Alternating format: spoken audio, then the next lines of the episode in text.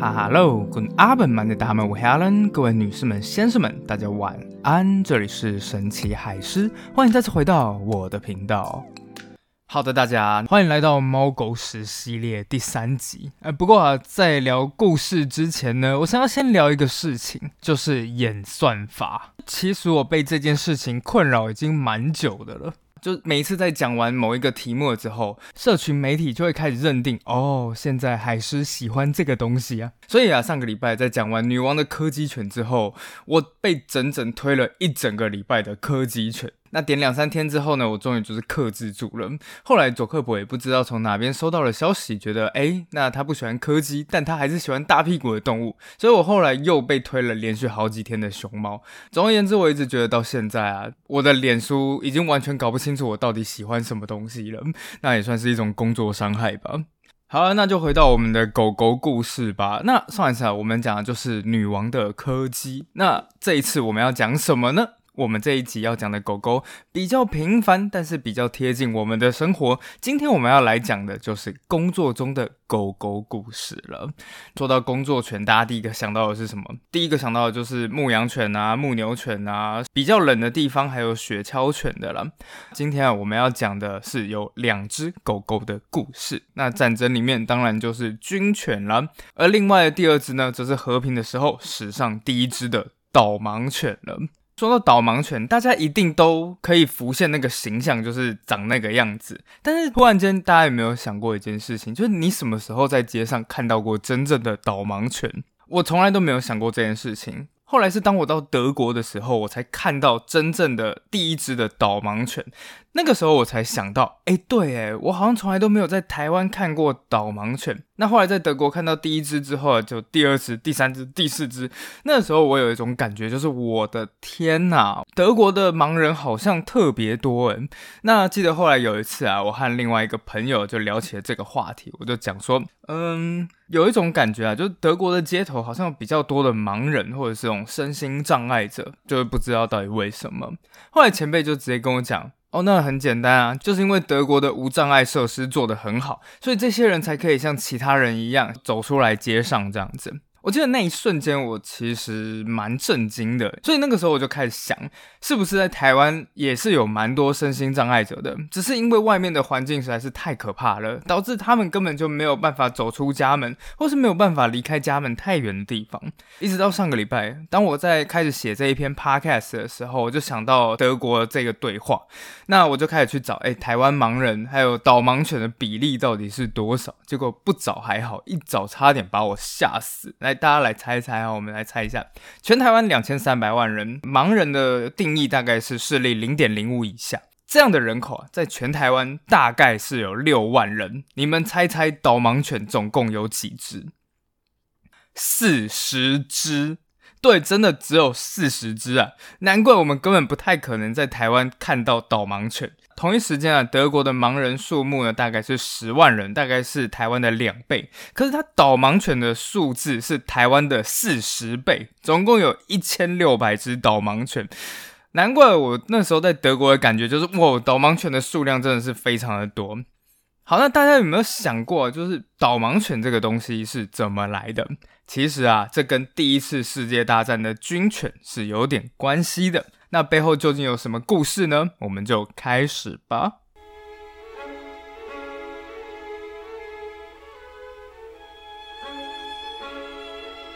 那在故事开始前啊，也请大家按赞、订阅，还是说你的支持是我们前进的最大动力。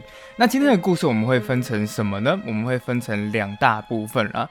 第一，前面呢，我们就会在讲一次世界大战一只非常有名的狗狗故事，这是美国历史上第一只被授予官阶的狗狗。那第二个故事呢，就是人类历史上第一只导盲犬的故事。好，那我们先来讲军犬了。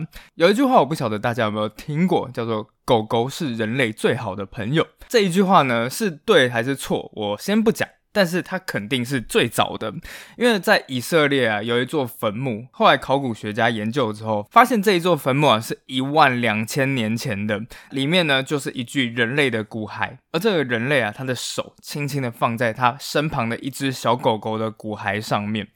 那一刚开始啊，人类用狗狗啊是用来打猎啊，但是除了打猎之外，人们也发现，哎，打仗的时候也很好用。那在古希腊罗马的时候啊，他们就使用过一只最有名也最凶悍的狗狗，你一定听过它的名字，大家来猜猜是什么？是的，它叫做摩洛西狗。啊！可是这时候就有人讲啦，没有，我没听过这种狗。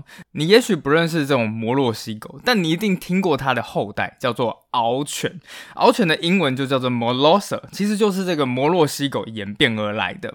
那当然，关于这个狗是起源哪里来的呢？有各种说法。有人就说啊，在特洛伊战争的时候，从亚洲带回希腊的；然后也有人说啊，是亚历山大大帝从亚洲带回希腊的。反正不管故事的版本是怎么样，大致上都是希腊人在亚洲打仗的时候从亚洲带回来的这样子。那总之啊，这种狗，就一直都被用在战争里面。那罗马人呢也非常喜欢使用这一种狗，他们还做了一件事情，一直流传到我们现在，就是啊，他们在狗狗的脖子上面绑上了那种带刺的项圈。那之所以为什么要带尖刺啊，其实就是在战争的时候避免被敌人抓住这样子。有没有看过 Tom and Jerry？Tom and Jerry 有一只很凶悍的狗，然后叫做史派克。史派克它的项圈就是那种带尖刺的。这个传统是怎么来的呢？就是罗马人流传下来的。这种狗非常的凶悍。那有一次啊，我是看到了一篇故事，虽然这是一篇历史的小说啦，但是光是那个情节描述，还是能够让人充分的体会到当时的这种狗是有多可怕的。原来在故事里面啊，是有两名的罗马士兵逃亡了，他们逃亡在一片深夜的森林之中，旁边的人们都已经放弃搜寻就离开了。他们心想说：哇，应该已经安全了吧？结果这些罗马士兵啊。在远方的树林里面，看到了宛如地狱的一幕，就是一个如噩梦般的庞然大物，正在啃食着他们眼前的一具罗马士兵的尸体。这名尸体周遭的雪地啊，早就已经被血液染成一片鲜红色。这两个逃亡的罗马士兵啊，吓得不敢作声，还以为是什么神话的怪物出现了。但就在此时，不知道是哪一个不小心踩到了埋藏在雪地下面的枯枝，发出一声轻轻的、几乎听不到任何声音的“咔嚓”一声。但是。那头生物听见了，那头生物转过头来，脖子上戴着尖刺的项圈，而他的胸前则是一副巨大的金属板甲。逃亡的士兵才终于知道那个生物是什么，它是一只摩洛西战犬。摩洛西犬啊，发出令人恐惧的低吼声。他的嘴巴张得大大的，上面的獠牙全部都沾满了唾液和鲜血，一步一步的朝着逃亡士兵缓步走了过来，而这两个人也一步一步的后退。但突然间，他们发现身后竟然也传出了相似的低吼声。他们转回头去，才发现后面还有他们的两侧，不知道从哪里窜出了十几只相同的摩洛西战犬，他们被包围了。然后，呃，接下来就是要付费了，我就没有看下去了。总之啊，军犬的历史啊非常的悠久，不过使用军犬最多的，果然还是我们现在最强大的军队——美军了。目前美军啊，总共有两千五百只军犬，每训练一只呢，就要花美国纳税人大概十五万美元的经费。那训练完成了之后呢，他们会被视同就中士这个等级。什么是中士呢？就是二等兵、一等兵、上等兵，然后到下士。啊，我的话就是下士。那下士上面就是中士、上士这样子。那一只狗呢，就会被视同等同于中士。所以严格来说啊，我。如果是当兵的时候，我看到一只军犬，我还得敬礼，叫它一声长官。而我们今天的这个主角呢，就是美军的历史上第一只被授予中士军阶的狗，它的名字叫做史塔比。史塔比，时间是一九二一年，战争已经结束了三年的时间，在这一天的美国首府华盛顿举办了一场奇怪的宴会。表面上啊，这个宴会看起来就是非常的正常，在一个大厅里面，所有的将军啊、军官啊、士兵啊齐聚一堂，而现场官阶最高的就是美军欧洲战场上最高的指挥官，叫做潘兴将军。不过今天的主角啊，既不是将军，也不是所有的士兵，事实上，整场宴会的主角，它是一条狗。这只狗狗的名字叫做史达比。不过一讲到军犬啊，大家第一个会想到的就是德国牧羊犬嘛，就是德牧。那或者是我们刚刚前面讲到的獒犬，但史达比不是。第一眼看到史达比，你会想到的其实是法斗。法国斗牛犬就那种可爱、丑萌、丑萌的那种样子，然后其实它不是法斗啦，它是一只混种的斗牛犬，所以长得有点像也是很正常的。现场啊，当史塔比一出来之后，镁光灯马上噼里啪啦的响了起来，那史塔比人就显得很紧张，那甚至还退缩了好几步。接着潘兴将军啊就开始表扬起了狗狗，说。他在战火下面展现了异于常人的勇气。接着，他郑重其事的从盒子里拿出了一副金牌。别在这一只狗狗英雄特制的制服上面，而狗狗呢，则猛力的摇着自己的小尾巴。就这样，史塔比中士啊，从一只小小的流浪犬，摇身一变，成为了美国军队中第一只获得军衔的战争狗。它甚至还有自己的终身俸哦，就是在接下来它一生的时间里面，它每天都可以获得免费的三根骨头。那我们就来谈谈史达比是怎么上战场的吧。事实上，史达比的身世啊，跟我在两个礼拜前讲的船猫叫西蒙有一点像。那其实啊，史达比啊，也是一只美国的小流浪狗。当时的时间是一九一七年，美国刚加入了第一次世界大战，而就在经过了几个月的招募之后啊，一零二步兵团终于成立了。接着啊，这一群人大概一千多人就被送到如今耶鲁大学附近的某一个兵营，开始加以训练。而就在某个潮湿闷热的夏日清晨，一位二十五岁的新兵，他的名字叫康洛伊啊。和他的部队啊，正在一片广阔的田野里面加以训练。那训练有可能是什么单兵战斗教练啊，就是那种大家当过兵的都知道啊，请临兵以火力掩护我。好的，我以火力掩护你。那就在这个训练的途中啊，他突然这个新兵就注意到了田野上面有一只到处闲晃的小斗牛犬。那这后来也不知道这个士兵啊脑袋在想什么，他就把这一个小狗狗接回到了营区里面，还给小狗狗取了一个名字，是塔比。那接下来几个月啊，小狗硬是没有被发现。不过在军营里面出现几只狗是蛮正常的啦。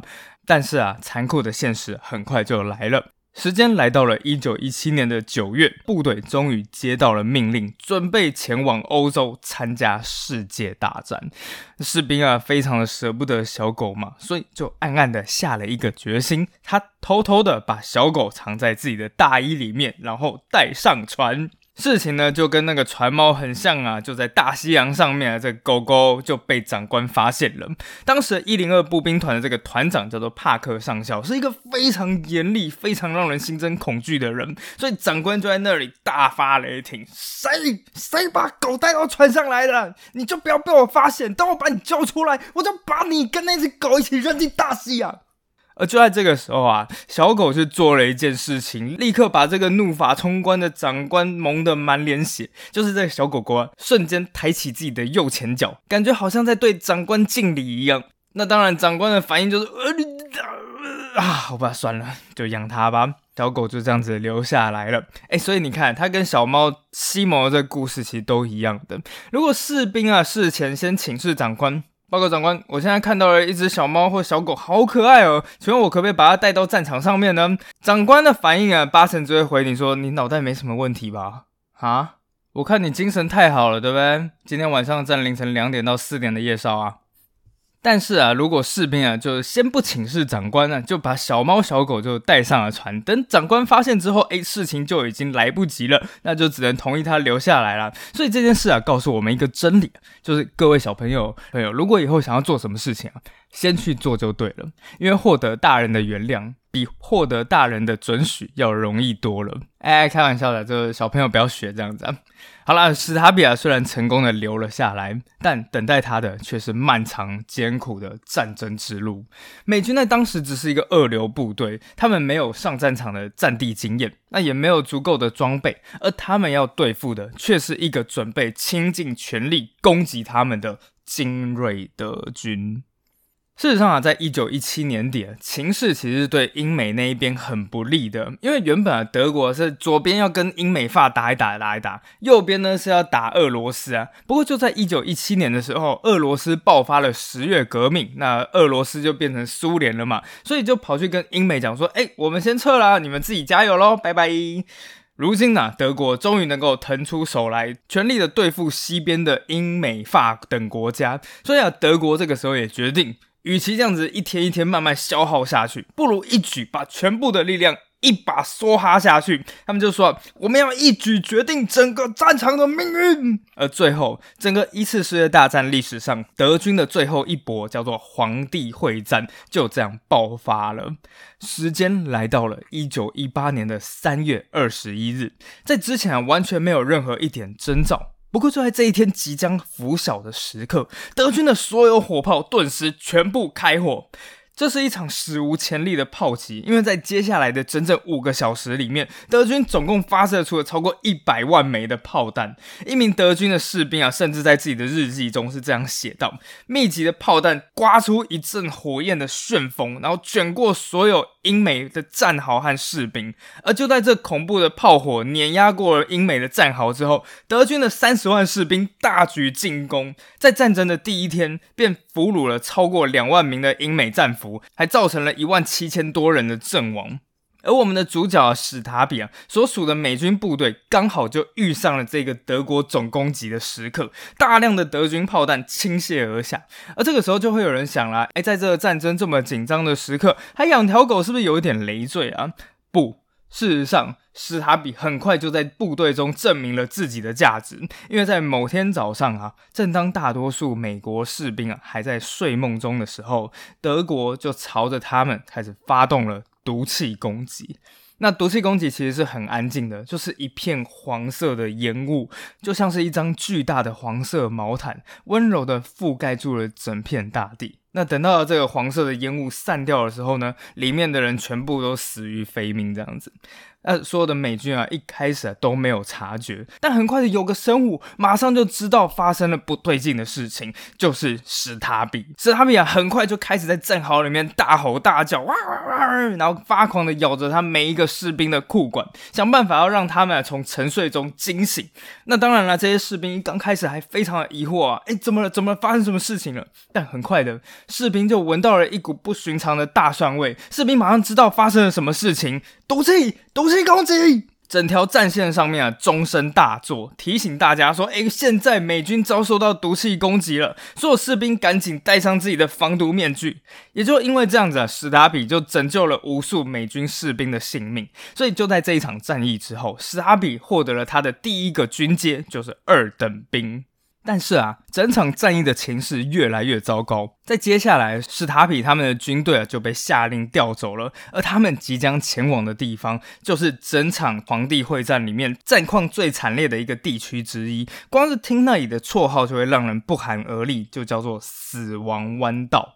为什么要叫做死亡弯道呢？是因为他们负责的这一块区域啊，其实是一个巨大的弯路。那任何部队啊、车队啊，直接经过的时候，都必须要减速。但是就算减速了之后，就会变成敌人炮火最好的目标，所以在这边造成了非常大的伤亡。因此啊，史达比啊就被派驻在这里，等待敌军的进攻。果然，在没多久之后，德国军队的攻击就开始了。那当时啊，整个美国军队呢，大概只有六百多人。不过，德国人如海一样的淹过来，人数居然高达三千人以上，而且全部都是精锐部队。他们朝着史达比的战线不断的推进，战斗非常的激烈啊。最后，美军打到什么程度呢？他打到啊，整个部队的火防兵。司机甚至是军乐队，全部都给派上了战场。当时的指挥官就抓狂地，说：“我不管，反正你只要有手，你就全部给我上场去开枪。”现场到处都是火药的气味，四周都是被炸伤的哀嚎声与嘶吼声。光是在进攻的第一天，美军总共就有八十一人阵亡，四百人受伤。他们总共也只有六百人而已。但就在阵地上炮火震天、流弹四溢的时候，史塔比完全没有闲着。无数的人都看见史塔比在战线上面到处跑来跑去，他一边啊在废墟瓦砾中寻找幸存者，而当医生啊还在救治其他人的时候，他就趴在伤患的身边，舔着他的脸，想办法让伤兵恢复平静，也给他们支撑下去的动力。但就在这个时候，不幸的事情发生了。一枚德军炮弹袭来，刚好在史达比的身边爆炸了。狗狗顿时发出了一声猛烈的哀嚎，而其他的士兵啊，急匆匆的上前查看，才发现狗狗的左前腿其实已经被弹片炸伤了。那士兵啊，急急忙忙的把史达比送到后方去细心的治疗他。所幸过了一个月之后，史达比竟然就已经康复，并且重新加入了战局。如今的史达比啊，荣耀归来。而在回来之后呢，他竟然又获得了一项新技能，就是能够区分美军和德军制服的不同。有一次啊，史达比他们就被派去巡逻了。而史达比走到一半的时候，突然就开始对某一个树丛大声的喊叫了起来。那众人当然不知道发生了什么事情啊。接着就看见史达比一个箭步，直接就冲进了旁边的树丛里面，紧接着就开始爆出了一连串的德文啊。我自己个人。猜了，可能是啊，滚开啊，就是啊，就离我远点。好啊，Last Mission。然后美军那时候才知道，哇塞，这里面原来藏着德国的军队。后来才发现，原来是有一名德军士兵在巡逻的时候，哎，迷路了。就在正在寻找同伴的同时啊，看到这么一群美军过来，急急忙忙的就躲在旁边的树丛里面。本来其实这个德军士兵是可以躲过的，但好死不死就被史塔比发现了。那在俘虏了这名德军士兵之后呢，史达比也被正式晋升成为了中士。而那个倒霉德军身上啊，其实有一枚铁十字勋章，最后也被别到了史达比的衣服上面了。而就在此时啊，英美这个协约国啊，最黑暗的时刻也逐渐过去了。协约国开始大举反攻，而终于啊，在四个月之后，英美法战胜了第一次世界大战。随着战争结束啊，史塔比他们所属的部队啊，成为了整个一次世界大战期间在前线坚持最久的美军部队之一。从三月到十一月，总共是两百三十六天，而这一支部队呢，总共撑了两百一十天。而史达比啊，从头到尾都跟随着他的部队在战线上面，所以史达比很快就成为了轰动全美的英雄狗，甚至到最后，潘兴将军都讲，这只狗其实就象征了当时整个一次世界大战的所有美军还有他们的士兵。他从来都没有高贵的血统，也没有受过任何优良的教育或训练，但是他却能凭着一己的勇敢和机智，就扭转了整个命运，也扭转了整个战局。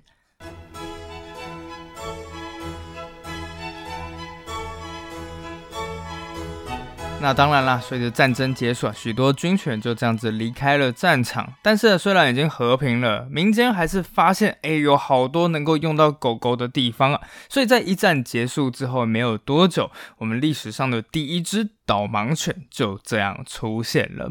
那首先来猜猜啊，就第一只导盲犬，你们猜是什么狗？是的，就是我自己个人最喜欢的德国牧羊犬了，就是德牧。那就在德国，真的超级多德牧，每一个走出去之后，看起来哇，长相真的是超级帅的。它看起来就真的很像那个狼啊。不过先说啊，我是喜欢德牧的那个外形啊，我是绝对不会去养德牧的。呃，这突然间就让我想到了一个故事啦。其实我朋友是有养德牧的，那后来我朋友就去度假了嘛，他就拜托我说，哎，能不能就是去他们家，然后帮他带一个礼拜他的狗这个样子。我想一想，好像没有什么问题。不过后来养了之后才发现有一些小小的问题。首先，第一，它体重应该是有二十多公斤，而且我怀疑它根本就不知道自己到底有多大只，因为它早上最喜欢干的一件事情呢，就是咚咚咚的跑来房间，然后啪的一声跳到主人的身上。我当时不知道啊，第一天晚上我就这样子睡着了。我那个时候是趴着睡的，结果隔天呢，它没有想太多，直接就往我腰椎上面扑下去，当场我发出一声喊叫，我那一瞬间真的以为自己腰椎要断了。后来照顾德牧才发现，哦，真的是蛮困难的。就德牧每天都要一定要散步，而且通常还散步不止一次。就我照顾的那一只啊，它散步的时候还有一个毛病，就是它看到人的时候其实是没有什么问题的，但当它看到其他的狗的时候，它就会抓狂，真的就是。散步散到一半，然后远远发现一只狗就这样子弯过街角走了过来，你就会发现我完蛋了。果然没过多久，我手边的那只德姆就。放声大吼了一声，然后就朝着那一只狗冲过去。因为我手上的那一只狗绳呢是伸缩式的，我就看着那一只狗绳呢开始咻咻咻的飞喷出去的时候，那零点几秒时间仿佛静止了。我立刻两只手紧紧的抓住狗绳，然后等到绳子到底的那一瞬间，我整个人就噗飞出去，这样子。反正我就觉得啊，我是拉不住德牧的啦。闲话少说，我们书归正传。好，今天我们这一只德牧的导盲犬的名字也非常的可爱，它就叫做 Buddy，而它的主人呢，则叫做 Morris，就莫里斯·法兰克。那莫里斯的这一个人，其实也不是一出生他就是盲人的。事实上，台湾的盲人许多也是后天造成的，那就跟这个 Morris 一样。当年呢，莫里斯才年仅六岁的时候，他有一次在学骑马课，也不知道马发生了什么事情啊，他整个连人带马就撞上了一棵树，从此就失明了。不过幸好的事情是啊，Morris 并没有因此自暴自弃，那他很快就继续选择了上学。那在上学的时候呢，那看不到黑板的字怎么办？没关系，他聘请了一位助手替他讲解。哎，黑板上老师到底在写什么东西？所以啊，Morris 啊，左边耳朵听老师的，右边耳朵听助手的，成绩竟然还非常的好，就这个样子上了大学。那最后啊，他成为了整个美国南方啊第一位盲人的。大大学毕业生，后来毕业了之后呢，就开始成为了一名保险业务员。不过，就算 Morris 已经非常非常的坚强了，但毕竟当时大家都知道嘛，就一九二零年代，现实中的阻碍还是太大又太多了。首先啊，Morris 他有可能遭遇什么困难呢？就是他在跑生意的时候，大家都知道，保险业务员是需要跟人家天南地北聊天的。所以啊，当 Morris 带上他的助手的时候，客户每一次都只跟助手聊天，然后就把他一个人晾在那里。好，不过啊，就是这个工作也就算了，还有一件事情对 Morris 来讲更糟糕，就是在谈恋爱的时候，大家想想看啊，这情景是这个样子：每当夜晚的时候，Morris 和女伴一边约会，一边讲着甜言蜜语，但是旁边呢，就一直都还有一位助手，因为 Morris 需要扶在这个助手的肩膀上面，然后才能缓慢前进。时间就这样子啊，来到了 Morris 二十一岁的时候，也就是一九二七年。在当时的某一天下午，Morris 的父亲拿着一份报纸走到了 Morris 的身边，对他讲说：“哎，来来来，你看这篇文章啊，你应该会蛮有兴趣的。”接下来，他的父亲就开始把文章念出来，说：“现在啊，在瑞士有一名非常有钱的美国人，然后叫做 Eustace。”那后来啊，这个美国人就看到说，哎，一次世界大战结束之后啊，有相当多的士兵啊，其实都在战争中失去了双眼，所以他就一直在想说，我要怎么样才能够帮助这些失明的军人呢？后来这美国人灵光一闪，就哎，可以用战争时的军犬呢。是的，因为前面我们刚刚讲到史塔比嘛，史塔比它是美国那边的军犬，不过其实欧洲国家军犬是很常见的，尤其是德国，德国训练军犬的历史啊，其实非常的悠久。当第一次世界大战打得最火热的时候，德国甚至总共有三万只军犬。那他肩负的任务就是送信啊，或者是警卫啊。那当然还有一些医疗的，有一些士兵啊会在狗身上绑上一些水啊，或者医疗用品，让这些狗狗穿越战场，然后去帮助需要帮助的人。那后来啊，这一名有钱的美国人就想说，军犬可以训练作战，那当然也可以用来训练来帮助盲人呢。说干就干。后来啊，这个美国有钱人使用的犬种，就是最聪明的犬种之一，就是德国牧羊犬。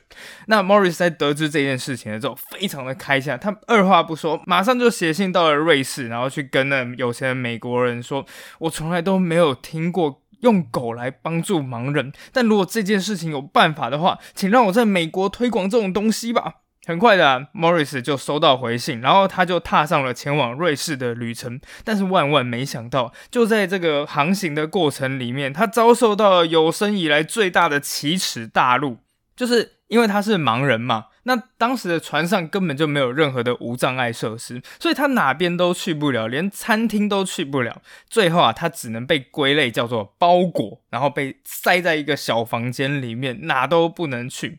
当时的 Morris 愤怒至极啊，就在小船舱里面暗暗的发誓，说我一定要促成导盲犬这一件事情。而后来抵达了瑞士之后啊。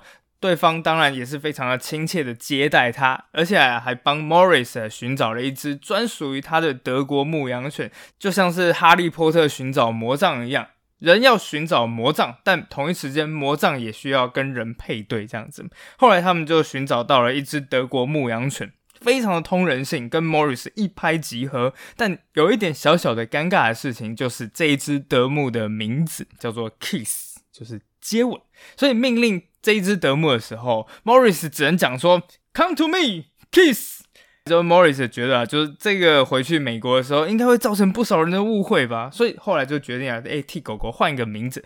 接下来就叫它什么啊，阿福啊，阿财啊。那当然了，狗狗都没有反应。最后啊，Morris 终于找到一个，哎，狗狗好像有反应的名字，就叫做 Buddy，也就是伙伴。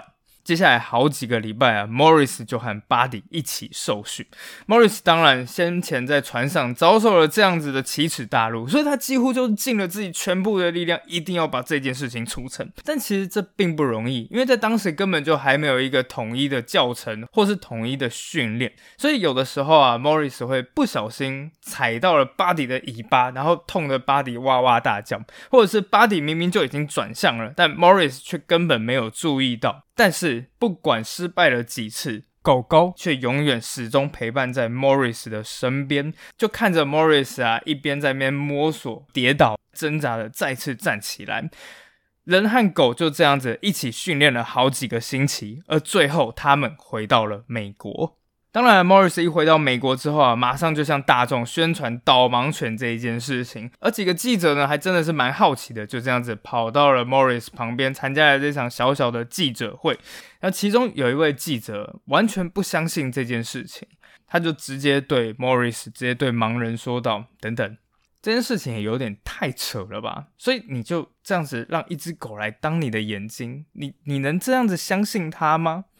后来 Morris 就说。是的，我们两个人的默契配合的非常好，我完全相信狗狗给我的任何指示。记者脸上顿时闪过一丝不怀好意的微笑，接着对莫里斯说：“哦，是啊，那太好了。那你有办法靠着狗穿越过这条马路吗？”众人一看旁边那一条马路啊，不要说车水马龙，简直就是车水马龙。什么货车啊、小客车啊，在旁边呼啸疾驶而过。而此时啊，莫里斯顿时也陷入了犹豫。但是在片刻之后，他抬起头来，回答记者说道：“好，我愿意试一试。”莫里斯带着他自己的狗 Buddy。走到了马路旁边，听见旁边的车声啊，在他的耳畔呼啸而过。接着，Morris 深呼吸了一口气，他就对旁边的德国牧羊犬说：“Let's go, Buddy。” Buddy 啊，仿佛就了解主人的意思似的，直直的踏上了马路。接下来，莫里斯回忆道：“我永远都不会忘记接下来的三分钟。那时。”我放任自己失去所有的方向感，完完全全的把我自己交付给狗狗。我听见十吨重的大卡车从我身旁飞速而去，小客车则在我们的耳畔鸣着喇叭，还夹杂着司机对我们大吼大叫的声音。但穿过一个又一个阻碍之后，我们过去了。当我们终于抵达到马路的另一边时，我才意识到巴迪是一个多么神奇的存在。我马上就蹲下去，给他一个大大的拥抱，不断的对他说：“Good girl, good girl。”哎，对。巴迪是女的，Morris 和巴迪啊从此声名大噪。等 Morris 回到自己家乡之后，所有亲朋好友啊全部都惊讶的看着他们。他们发现以前那个可怜的盲人啊，如今却能够沿着繁忙的人行道穿越街道过马路，甚至能够搭电车。那在搭电车的时候啊，迎面还来了一个车长说：“哎，你怎么没有买票？”Morris 当时还觉得很纳闷，说：“哎。”等一下，盲人不是不用买票吗？车长就回应说：“我才不相信你是盲人，没有盲人可以走的那么顺。”后来啊，莫里斯才跟车长解释，这一切都归功于这个神奇的导盲犬巴迪。而最后啊，莫里斯还发现巴迪还有另外一项贡献。就是让 Morris 啊能够自然而然的融入大家的话题，只要狗狗在身边啊，所有人非常自然而然的第一句话一定都是哇，你有一只多么可爱的狗狗啊！接着，话题就这个样子聊开了。